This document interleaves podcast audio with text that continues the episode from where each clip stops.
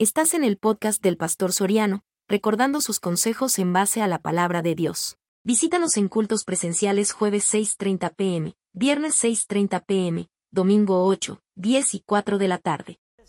Del jueves 4, cada jueves, a partir del 4 de diciembre, tendremos esa sección, esa sección que le hemos llamado Pregúntale al doctor. Si no hubiera ninguna pregunta, ellos traerán algún tema con el cual nos puedan también educar. Eso les he pedido yo que si no hay nadie, porque aquí yo no sé por qué les damos todas las, ah, las, cosas para que usted pueda tomarse de ellas y no las aprovechamos. Hoy aproveche. Tienen dos doctores que les pueden informar, que les pueden ayudar y que ellos los hacen con todo el cariño, con todo el amor. Yo diría que si tenemos algunas dudas, yo les estuve haciendo varias preguntas. Les pregunté sobre la, la planificación familiar de las jóvenes. Les pregunté porque algunas veces yo veo si las que planifican sin haber tenido hijos, las que planifican a largo plazo y cuál es más dañino. Todos los planes dicen que son dañinos, pero si las pastillas o las inyecciones y las inyecciones de mes, de seis meses, también le pregunté sobre las enfermedades sociales, le pregunté sobre la juventud. A mí me interesa eso, informarme. ¿Por qué? Porque yo soy un pastor que quisiera también mantener informado a la gracia. Eso no es pecado. En lugar de que le andemos preguntando a Perico en los palotes allá afuera, o le preguntamos a algún enfermo mental que ande por allá, preguntémosle al doctor. Así que sus preguntas anónimas las puede comenzar a hacer y las entrega cualquiera aquí o me manda un correo usted por la internet. Con mucho gusto lo vamos a mantener en anonimato cuando se lo demos al doctor. Así que le invito. Hoy en esta tarde abra su Biblia en el capítulo 4 de Primera de Juan. 4 de Primera de Juan. Ahí al final, por Apocalipsis, estamos hablando de después de Pedro, Primera de Pedro, Segunda de Pedro, Primera de Juan. Ahí adelante por favor, si llega a Hebreos, váyase adelantito un libro más. Estamos ahí. Primera de Juan capítulo 4 versículos 7 y 8. El poder del verdadero amor. El poder del verdadero amor. Porque hay un amor que no es verdadero. Hay un amor que no. Hay un amor que nos profesamos. Porque los amores están divididos en varias categorías. La palabra esta. De acuerdo a la lengua del idioma de la Biblia, la palabra amor está dividido en tres formas la palabra eros, que es el amor erótico, el amor que yo tengo con el sexo opuesto. Sexo opuesto, no el mismo sexo. Sexo opuesto es el amor eros. También el amor fileo, que es el amor casi siempre entre parientes. Y el amor ágape, que es el amor de Dios. Para que usted lo sepa. Entonces, por eso vamos a hablar del verdadero amor y vamos a hacer las, las conversiones pertinentes eh, con este tema. El poder del verdadero amor. Primera de Juan capítulo 4 versículos 7 y 8. Dígame si lo tiene. El que no trajo Biblia, júntese con un hermano, por favor, para que la pueda leer. Amados, amémonos unos a otros, porque el amor es de Dios y todo aquel que ama es nacido de Dios y conoce a Dios. El que no ama no ha conocido a Dios, porque Dios es Padre y buen Dios. Déjanos bien informados de lo que esto significa, porque nosotros conocemos la palabra de cuatro letras pero muchas veces la aplicación, Señor, en la vida diaria y en la vida espiritual no la conocemos. Muchos de nosotros estamos extraviados con esta palabra y la hemos usado a nuestra conveniencia. Pero en esta noche quisiéramos, Señor, realmente poder hablar bajo la autoridad que viene de este lindo libro, que es el manual que tú nos dejaste, para poder consultarlo cuantas veces tuviéramos duda. Gracias por todo, mi Dios, en el nombre de Cristo Jesús hemos orado. Amén y amén. Puede sentarse. Yo comenzaré diciendo, hablando del poder del verdadero amor, que una de las cosas que usted debe saber, que la esencia de Dios es el amor. La esencia de Dios, o sea, lo, lo esencial, lo, lo, lo elemental, el propósito más que todo que le dijera yo, importantísimo de Dios para con la humanidad es la palabra amor. ¿Por qué? ¿Qué define mejor la palabra amor de parte de Dios que Juan 3:16? Porque de tal manera amó Dios al mundo y todo lo que en él habita, que dio a su Hijo unigénito para que todo aquel que en él creyese no, no se perdiera, sino tuviera vida eterna. ¿Quién sería capaz aquí de entregar a un familiar por un montón de pecadores como nosotros. ¿Quién sería capaz de entregar a su único hijo por un montón de incircuncisos que no sabemos si se van a arrepentir o si realmente le van a tomar la palabra a Dios? Nadie. Y Dios sin preguntarnos, lo que me encanta de Dios y siempre he admirado yo de mi Salvador, es que Él, a pesar de que somos malos, Él murió por nosotros. Porque te tengo noticias. Si Dios nos pagara de acuerdo a como nosotros somos, todos estaríamos muertos. Lo copias una vez más, lo anotas o te lo metes en la cabecita. Si Dios nos pagara de acuerdo a como nosotros somos, todos tendríamos que estar muertos porque somos malos de nacimiento, somos malos. Voy a decir algo. El doctor Alducci, uno de los tremendos predicadores que a mí me gusta seguir y que me gusta escuchar mucho a mí, la verdad que me alimento mucho de este caballero, un pastor de Toluca, México y que hoy está radicado en Houston, Texas. Este señor dice que una vez fue a una conferencia y en esa conferencia le siguió una persona que estaba enojado con él y le dijo, ¿cómo se atreve usted a estarnos predicando nosotros aquí? Que la verdad es que, que, nosotros siempre debemos de hacer las cosas como Dios dice y usted es una persona dogmática, machista. Entonces le digo, ¿por qué usted está diciendo que Dios realmente debería de matarnos a todos por lo que nosotros merecemos? ¿Acaso le digo, si Dios existe, ¿por qué permite el mal? Le digo, así le digo a este hombre. Si Dios existe, contésteme esta pregunta, ¿por qué Dios permite el mal? Y le digo al doctor Alduchin, dice antes de entrar al, al elevador, porque si Dios hiciese como usted me está diciendo, con el primero que tenía que comenzar es con usted. Porque todos somos malos. ¿Qué, ¿Qué, personas vemos en el mundo que nos la picamos de buena? Con que hay cristianos que a pesar de ser cristianos somos malacates. ¿Cuántos dicen amén? ¿Están aquí, hermanos? Gloria a Dios. Entonces significa, no hay problema. ¿Cuántos de nosotros sabemos que somos meros malacatones? Somos meros y sin embargo somos cristianos. Y somos cristianos y mire usted, siempre si podemos tomarle ventaja a alguien, le tomamos ventaja. Si podemos llevarle la contraria a alguien, se la llevamos. No, Dios en esencia es amor. Y Él, si nos pagara como nosotros nos merecemos, nadie existiría sobre el mundo. Nadie estuviera porque Dios nos amó. Por eso es que tenemos esta vida. Por eso es que nos da esta oportunidad cada día. Por eso cuando venimos delante de Él y nos arrepentimos, Él nos toma la palabra. En segundo lugar, la fuerza que nos une a Dios también es el amor. Sin el amor no estuviéramos unidos a nuestro Salvador. ¿Por qué? Porque no depende de nosotros, no depende de Él. Si Él no nos tuviera amor, ya hubiéramos terminado. Si nosotros no tuviéramos, si Él no estuviera unido a través del amor con nosotros, no nos perdonaría, no nos diera, como dicen en mi pueblo, quebrada, no nos ayudara, no nos permitiera todavía darnos una oportunidad. ¿A cuánto Dios nos ha dado Mil y una oportunidades. Dios todos los días nos da una oportunidad nueva para comenzar. Y eso es lo que me encanta porque nosotros tenemos un Dios lleno de oportunidades. Un Dios que es oportunidad plena, pero que la fuerza que nos une para con nosotros es el amor. Y yo digo que este amor no es porque nosotros le tenemos amor a Dios. ¿Sabe por qué, hermano? Porque si nosotros le tuviéramos amor a Dios, no haríamos las cosas que muchos hacemos. ¿Sabía usted eso? Que si yo amara a Dios, porque cuando uno ama a alguien, no trata de destruirlo, ¿sí o no? Y vamos a entrar al matrimonio, ya vamos a entrar a, las personas. Cuando yo amo a una persona, no le tomo ventaja, no le quiero hacer daño, no lo quiero destruir. Si lo amo, por eso mismo me debería entregar en plenitud para esa persona. Por eso yo creo que lo más bonito que nos ha podido pasar a muchos es el noviazgo. Porque el noviazgo es la oportunidad en la que usted se entrega por completo. Usted es un conquistador. Usted lleva flores. A la señora le gustan los chocolatillos y usted regala. Le gustan los peluches y usted le gustan las invitaciones sorpresas y usted ¿Cuántas personas se sintieron halagadas en el noviazgo? Algunas están diciendo, ay hermano, hace días eso ya. Ay, si yo me acuerdo, hermano, de que este hombre viera cómo era. Este hombre era un primor. Hablando de Leonor. Entonces, este hombre era un primor, viera usted, y que si la verdad este hombre era cosa seria. Porque nosotros en el noviazgo entregamos todo. ¿Dónde, ¿Dónde no tratábamos de impresionar a la chica? ¿Dónde no queríamos llevarla? ¿Qué no? La hacíamos reír, sí o no, éramos muy jocosos, muy chistositos, éramos muy amables, ¿se acuerda usted?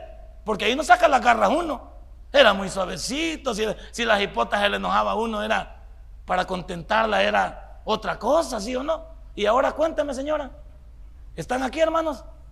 Gloria a Dios, eso se de trato. Entonces, ¿qué significa? Que usted sabe lo que estamos, lo que estamos hablando. Que, que bueno los procesos. Y, que, y esos procesos, ¿cuántas mujeres dicen hoy, ay, si volviéramos a los años, cuando este hombre era todo amor? Yo cuando lo conocí a él, viera cómo era. No era todo chivoludo como ahora, sino viera cómo era, era la verdad, este hombre era una, era otra cosa. Este hombre era, era, era simpático. Pregunto, solo por molestarnos, a usted y a mí, porque yo estoy involucrado en esto. ¿Qué mató el amor en nuestra vida? Yo le voy a dar la respuesta.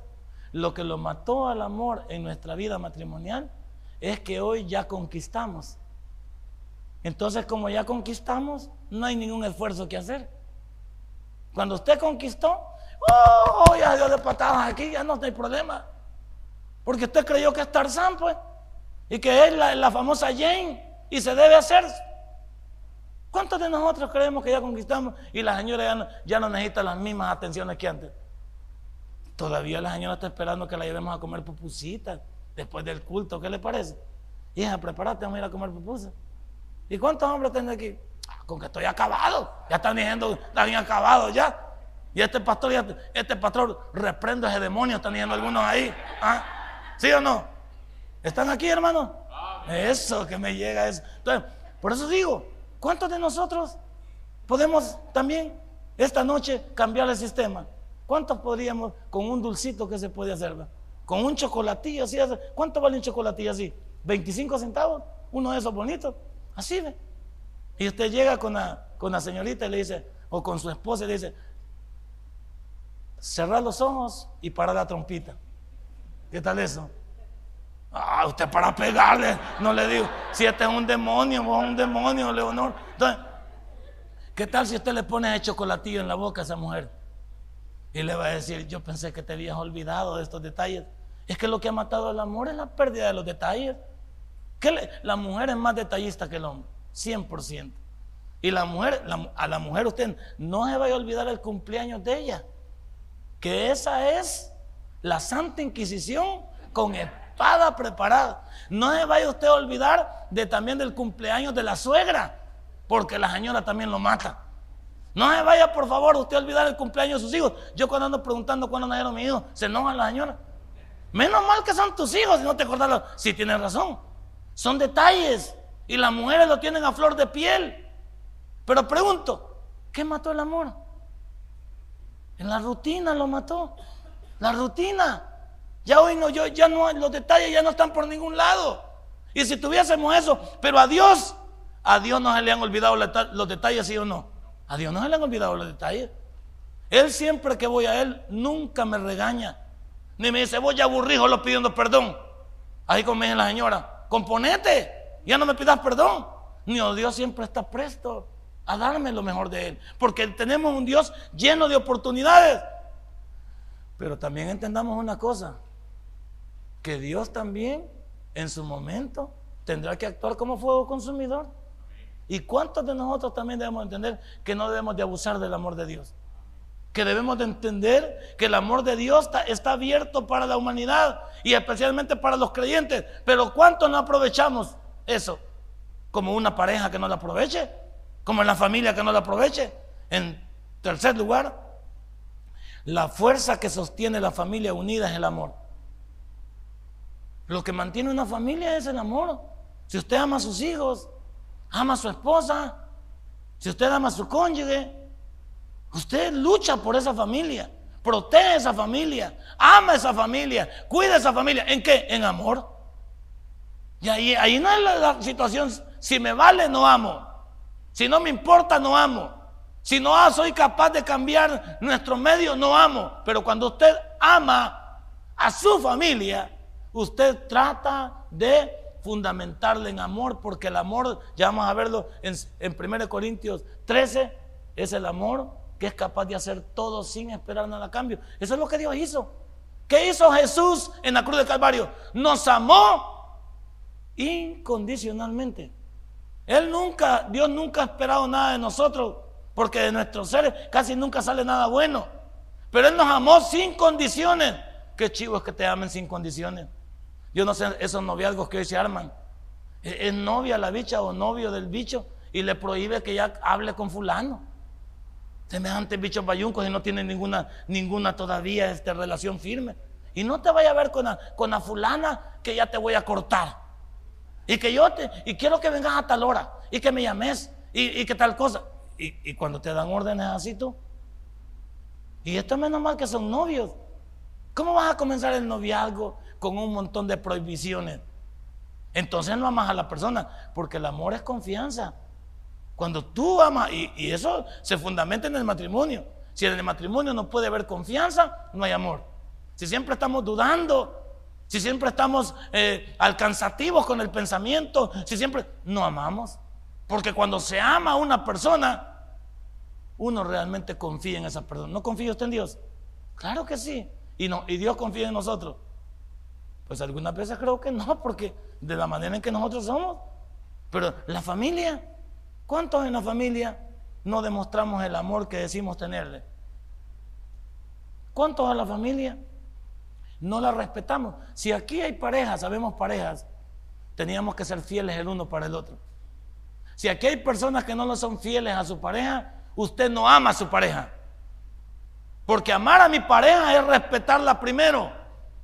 Si aquí hay una persona, varón o hembra, que no respeta su relación, usted no ama a su pareja.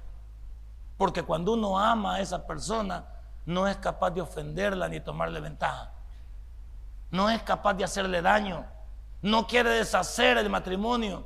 No quiere que los hijos queden solo con un padre o con una madre. Somos capaces de entregarlo todo si amamos.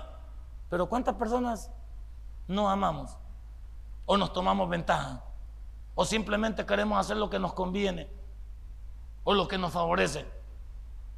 Yo en esta noche quisiera decir que la fuerza que sostiene la familia unida es el amor.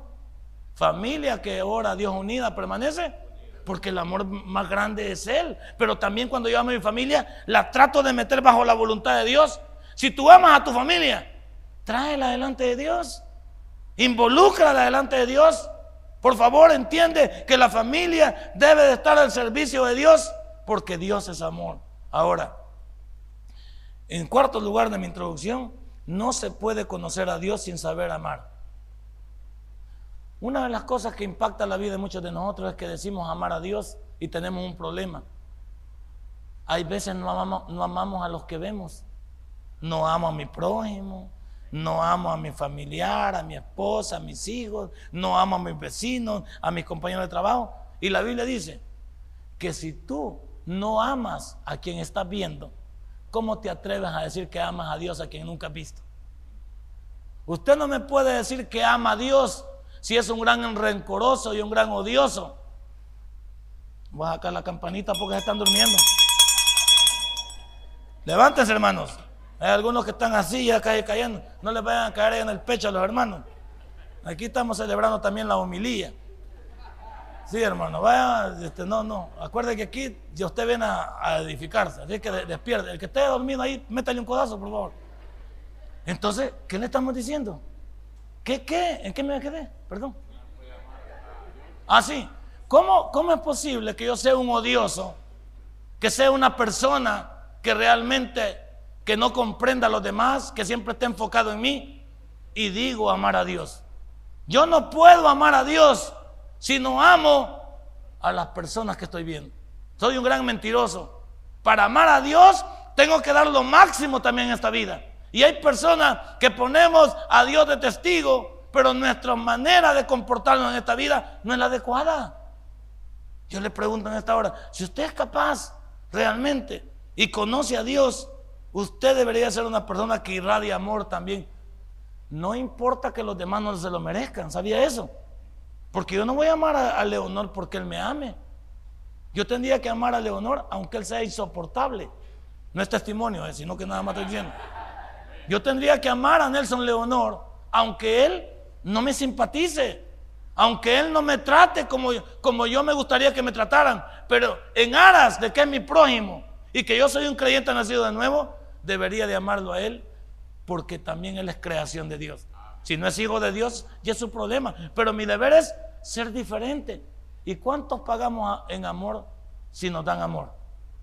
Porque ahí somos interesados.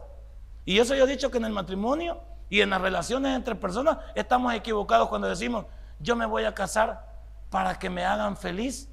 Uno no se casa para que lo hagan feliz. Uno se casa para hacer feliz a la otra persona. Para que cuando uno haga feliz a la otra persona, ¿qué le va a resultar a uno? La otra persona le va a hacer feliz a usted. Pero como siempre estamos equivocados buscando nuestro lado, yo me, me, me hago parte de algo para que me den. No, entregue primero y le va a venir el resultado a usted. El problema es que nosotros somos primero aborazados. Queremos que, nos, que sean con nosotros, pero nosotros no somos, no hemos entregado nada. Y Dios no lo entregó todo, lo entregó todo, sin importarle lo que éramos. Y por eso en esta tarde yo he titulado El poder del verdadero amor. Ahora, ¿cuál es la debilidad del matrimonio hoy en día? ¿Están conmigo, hermanos? Eso, están conmigo entonces. ¿Ok? ¿Cuál es la debilidad del matrimonio en estos días? Sí, yo diría, pero enfoquémonos en el tema. La falta de amor. Dejemos a Dios en un lado porque Dios quiere que nos amemos. No le digo que corresponde a nosotros, pues. Y como estamos hablando del matrimonio, es un acto nada más de seres humanos. Saquemos a Dios del panorama, porque Dios siempre va a querer. El punto es, la debilidad de los matrimonios es que ya no nos tenemos amor. Y cuando usted ya no quiere a nadie, lo odia, lo quiere ver muerto. ¿Cuántas mujeres quieren ver muerto a su marido? ¿Están conmigo, hermanas? Eso. No, pues ahora ya no dice nada. Allá en el tabernáculo decía amén. Dígalo aquí. Entonces, ¿qué estamos diciendo? Cuando usted ya no ama a la persona, usted ya le parece odiosa y todo lo que hace parece ridículo. Porque cuando uno está enamorado, hasta lo ridículo, ¿cómo lo ve? Simpático. La niña tiene así, ratoncito y uno bien contento. Pero cuando uno está enojado con esa voz de ratoncito, ya le pone entonces objeción.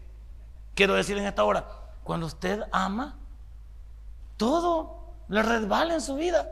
Pero cuando usted ya no ama a su familia, usted se quiere separar de ella o ella de él, ya no le importan sus hijos, usted quiere ver por su vida, está enfocado en usted mismo, ni Dios puede intervenir, pues. Porque cuando hemos decidido destruir lo que más amamos, la familia, y no nos importa nada, ni Dios también importa ni Dios también importa. Entonces la debilidad de los matrimonios hoy en día es la falta de amor. Pero voy a decir algo. Para que me amen, ¿qué debe de, para que a mí me amen, ¿qué debe de haber pasado? Yo tengo que haber sembrado amor. Muchos estamos equivocados con que las personas nos amen.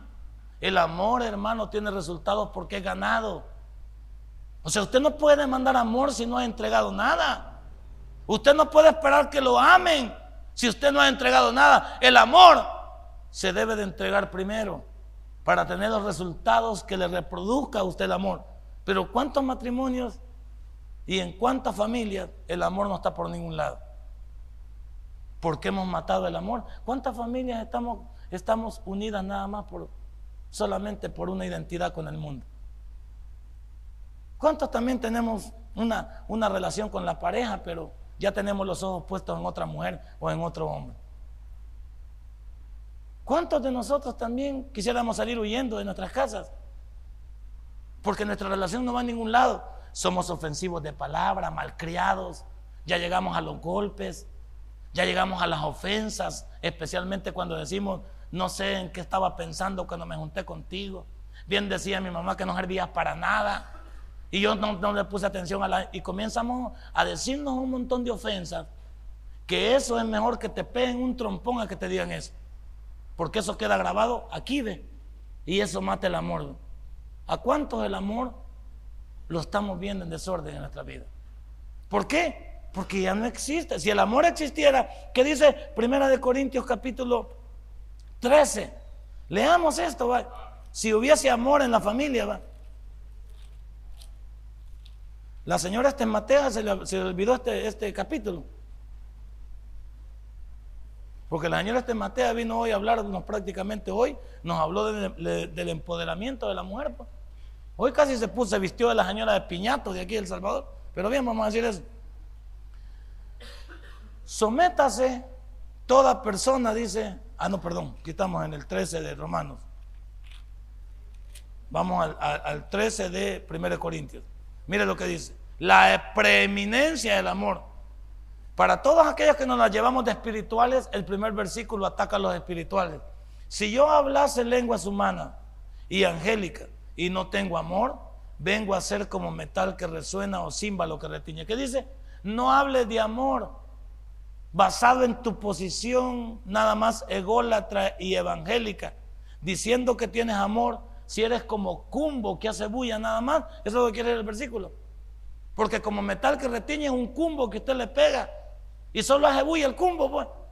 Porque el amor tampoco está a decir, es como esa pareja que tenemos también, que somos impresionables y andamos por la calle, honey, cariño, I love you, ay, mi, chichi. A mí me dice mi, negrito, me dice la señora cuando está contenta. Cuando está enojada dice negro, ahí ya me ofende un poco más. Pero cuando está contenta me dice mi negrito. Entonces, hasta cinco negritos creo que me dice así algunas veces también. Entonces, correcto, cuando, cuando ella está así. Pero yo eso por lado no me impresiona. Cuando veo que la gente anda muy amelcochada, eh, eh, así, así enfrente de todas las personas. Porque yo quisiera ver a las mismas personas en la casa. Porque en la casa es la verdadera onda. ¿Y en la casa qué hacemos? Pelear, discutir. Ahí nos ofendemos, ahí decimos, no, si en la calle sí. En la calle andamos diciendo un montón de palabras que nadie entiende, que ni usted mismo entiende. Porque nos decimos, pero ¿qué dice? No seamos como cumbo que suena. Porque si yo hablase lenguas humanas y angélicas y no tengo amor, si yo me congrego yo digo que sirvo, que diezmo, que soy un, tremendo servidor de la iglesia, diácono, diaconisa, pastor, pero no tengo amor, soy como cumbo que hace bulla. Mire lo que dice después. Y si tuviese profecía, va, como yo que predico, y entendiese todos los misterios y toda ciencia, y si tuviese toda la fe de tal manera que trasladase los montes y no tengo amor, nada soy, va. ¿Cuántos podemos tener un profundo conocimiento de la Biblia? Aprendida de memoria. Sabemos exégesis, hermenéutica. Sabemos también que nos podemos los libros de la Biblia. No hemos memorizado una cantidad. ¿Y de qué sirve todo eso? Si a la hora de la práctica tampoco. Le pongo un ejemplo. Es como que yo salga licenciado en contaduría pública, pero nunca he trabajado. Entonces cuando me contratan, me dicen, la primera pregunta que me dice el entrevistador es, ¿tiene usted experiencia? Y yo le digo, no. Entonces yo tengo nada más, la parte nada más empírica. Yo tengo el empirismo allá, que la contabilidad es perfecta. Pero todos los comerciantes son malacates, son mañosos, le quieren robar al gobierno. Ellos no quieren pagar impuestos. La mayoría de gente para eso lo contrata uno para que haga trampa, porque no quiere pagar sus impuestos. Entonces, y yo llego a un lugar y me piden experiencia y yo digo que no tengo experiencia, aunque sea el mejor licenciado, no les convengo a ellos. Porque yo no tengo lo que ellos buscan. Ellos buscan no enseñarle a nadie, sino que venga aprendido. Que venga y tome la contabilidad, revise los libros. Si, si algo no está al día, que lo ponga al día. Pero yo le voy a andar preguntando al gerente, mire, ¿y qué balance usted? Ah, yo pensé que usted sabía, le voy a decir. Y usted no es el licenciado en contabilidad pública, pues. Y que le ande preguntando qué es costos. Y que cómo se, cómo se hace muchas veces un catálogo. O cómo se lee. Eso lo debería saber yo. Y en la práctica debería estar estructurado por mí. Debería ser los formatos. Las personas quieren pagar por la experiencia, por el conocimiento que usted ha acumulado. ¿Y cuántos no hemos acumulado nada? ¿Usted, usted en la Biblia ha acumulado aquí? ¿Cuánto tiempo tiene que congregarse? ¿Cuánto tiempo tiene de venir a la iglesia y decirle a Dios? Pero todo lo que hace, aunque usted venga de rodillas aquí, aunque venga todos los días a la iglesia, aunque usted venga y, lea la Biblia, dice aquí, si no tenemos amor, no somos nada, brother. ¿Para qué nos vamos a engañar? Y mire lo que sigue el versículo 3. Y aquí están los dadivosos también, va. Aquellos que les gusta regalar. Y si repartiese todos mis bienes para dar de comer a los pobres. O sea, si usted trae para pan y chocolate, si trae para Bartolina, si trae para la montaña, o sea, para quien traiga usted y dice, para dar de comer a los pobres, y si entregase mi cuerpo incluso para ser quemado, y no tengo amor, aunque me convierta en mártir, de nada me. Hablemoslo claro.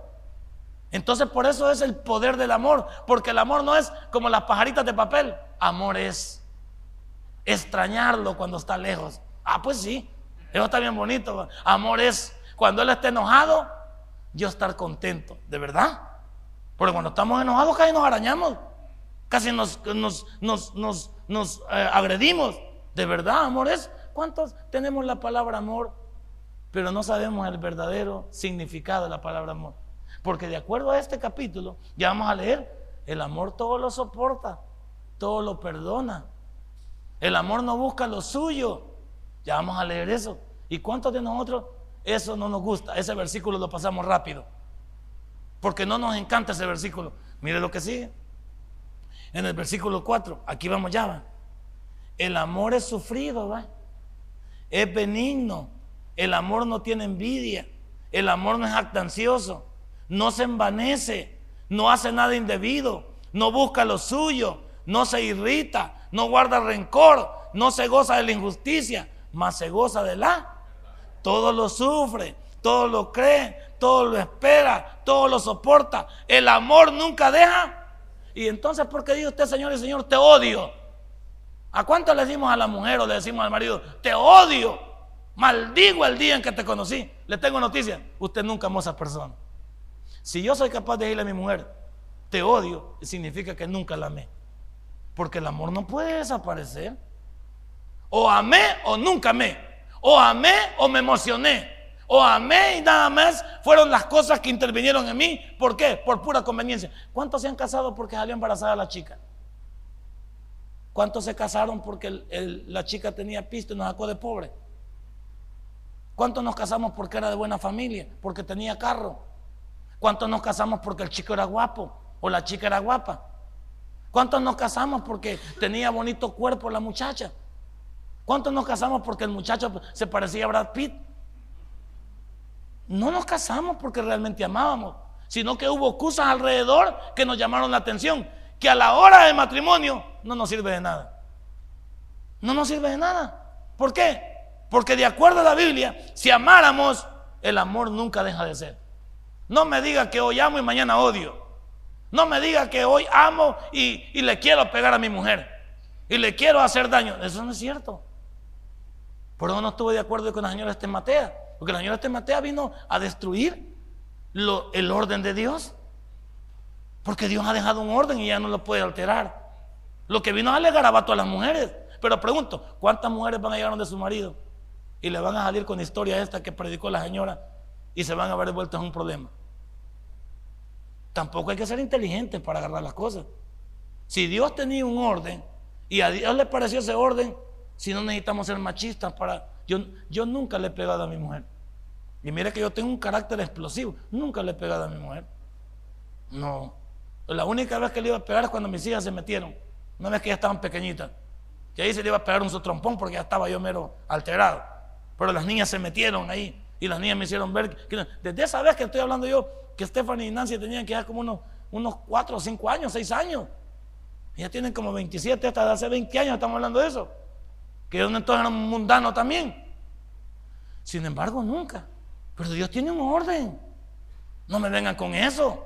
La señora preguntó que dónde está eso en la Biblia. Hay un orden en la Biblia. Y un orden que usted no puede alterar. Ahora, si Dios le hubiera gustado que la mujer fuera primero, pues lo hubiera sido primero y lo teníamos que haber aceptado. Y cuando Dios pone primero al hombre, no lo pone para que sea machista ni para que sea capataz, lo pone para darle orden y sentido a la familia. ¿Para qué? Para que haya nada más un formato que seguir. Eso es todo lo que quiere Dios en la Biblia. No quiere nada más. Pero cuando la señora dijo que cuando, le lleven sus calzones, que yo le lleven mis calzoncillos también a la señora. ¿Será amor eso? ¿Qué nos va a generar? Pelea. ¿Usted cree que si llega alguien y le dice, aquí te traigo, lavame mis calzoncillos y ella me lleva su lavame mis calzones también. ¿Qué va a haber en la noche? Va a haber pelea. Tampoco podemos esperar eso.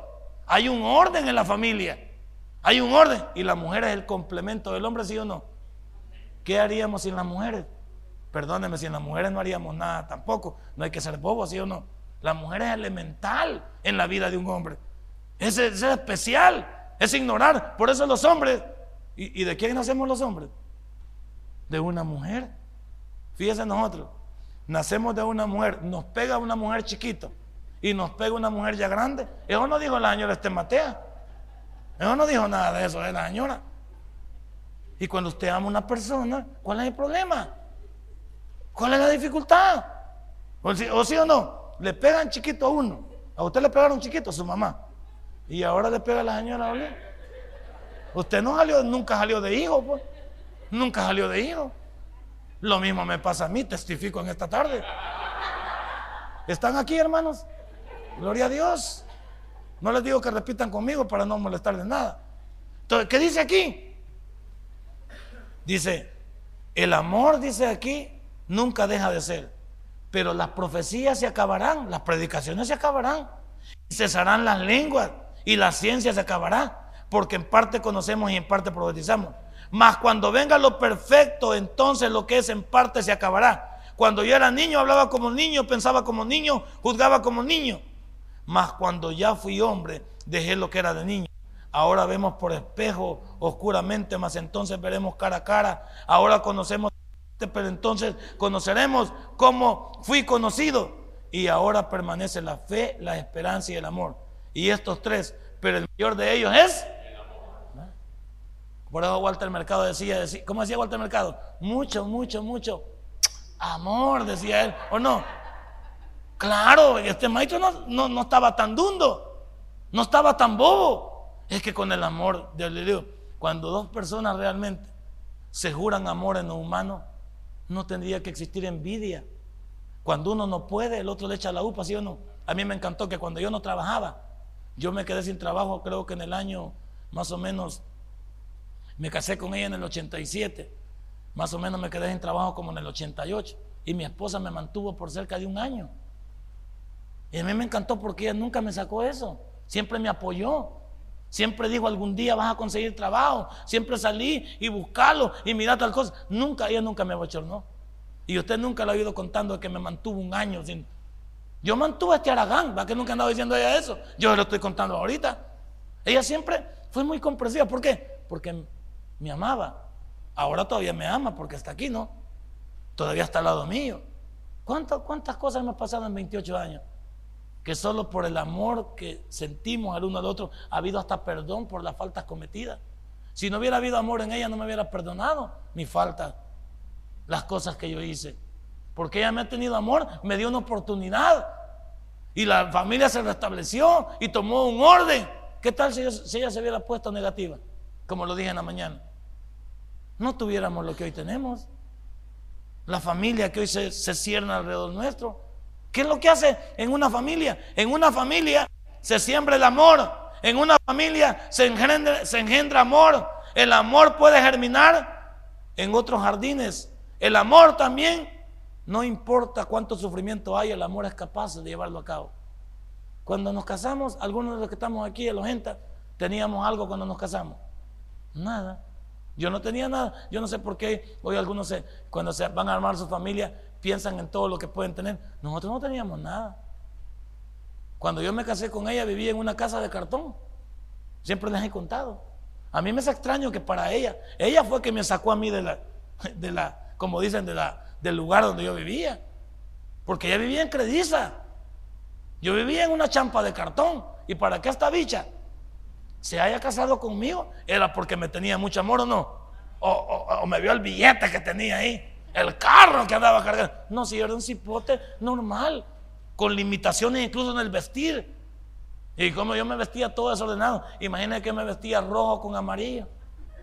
Así me vestía yo. Anaranjado anaranjado con negro. Bien me acuerdo de las camisas que tenía. Ahí me ponía camisas rojas también. Me ponía con pantalón verde. ¿Qué tal me miraba, hermano? ¿Cómo me ve ahí? Me miraba también, me vestía todo de negro. camisa negra hasta aquí de, botón y pantalón negro. ¿Cómo me decían? El zorro, me decían, gracias hermano, muy amable. ¿Ah? Y esta bicha, y esta bicha viene y se enamora de mí y del paso. Cuando yo le dije, mire, si hacemos familia, usted se casa conmigo. Y yo esperando que me dijera que no, y me dice la bicha que sí. ¿Qué tal eso? Pues sí, porque yo tenía la desconfianza, ¿no? Que me podía decir. La desconfianza. ¿Por qué? Porque para muchos no valía nada. Y esta cipota que vio en mí, no lo podía ver con ojos normales porque me había rechazado. Lo tuvo que ver con ojos de amor para haberme aceptado. Y todo morenito como era yo. Así fellito, papá, imagínate. Que la bicha era bien bonita, pues. La bicha era delgadita, o la piel era sonrojadita, tipo Heidi. Me acuerdo yo cuando se le ponía así las cosas. Pelito, pelito onduladito, así hacia atrás. La conocí con un vestido eh, rojito, hasta aquí más o menos, con una chancletilla bien bonita y con un peinadito y una voladita aquí que se hacía uno, se hacía camino en medio, los flecocitos hasta aquí. Y yo desde que vi a mujer, dije yo, esta es la mía. Pero yo decía, esta es la mía, pero no sabía qué decía ella. ¿Y qué tal? Y ahora pasado tantos años, ¿qué podemos ver? Para que las cosas persistan. Le pregunto a usted que está esta tarde aquí. Y su familia no puede avanzar cuando hay amor. Y no pueden perdonar. Y no pueden seguir adelante. Ahora, si no ama usted a la persona, no van a llegar a ningún lado. Porque el amor es capaz de darlo todo a cambio de nada.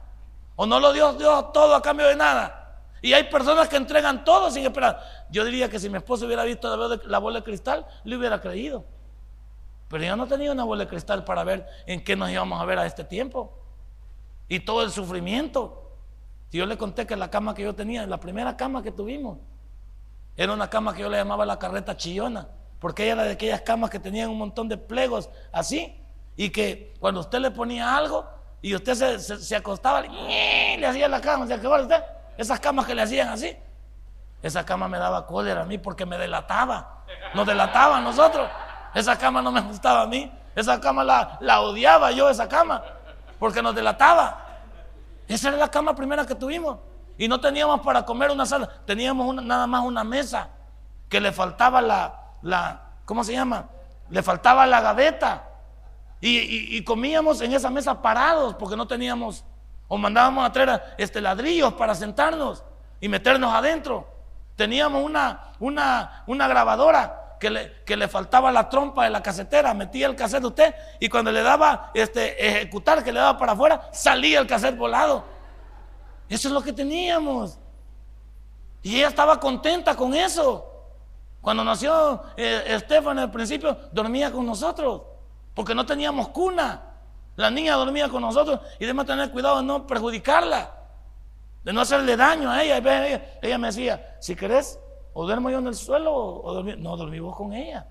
Porque vos estás arriba, yo voy a tener unos cartoncitos y me voy a acostar ahí. Así dormíamos. ¿Y, y, por qué lo hacíamos todo así?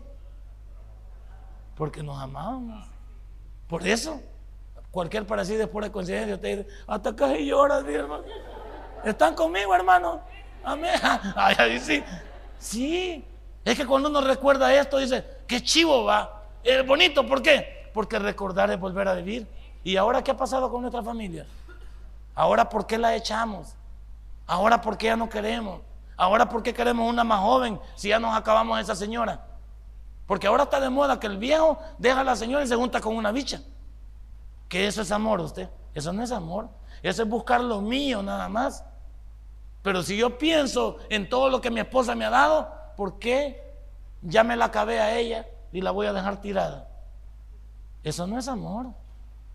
¿Qué les parece a nosotros si fuéramos respetuosos? Y Dios ha sido respetuoso. Ese es el verdadero amor.